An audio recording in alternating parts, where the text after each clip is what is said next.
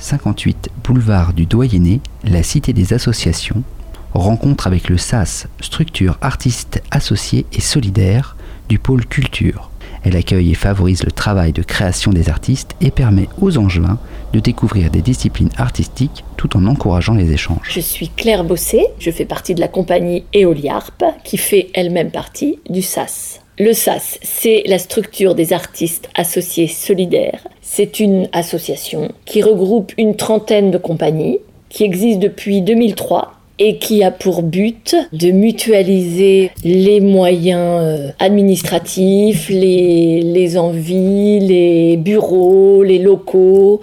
Alors avant, on était euh, des compagnies un peu éclaté dans, dans, le département même. Et puis, euh, quand on a eu envie de se regrouper, ça passait aussi par un regroupement des lieux. Donc on s'est dit, il faut avoir des lieux collectifs pour se rencontrer, pour pouvoir partager nos expériences et aussi répéter.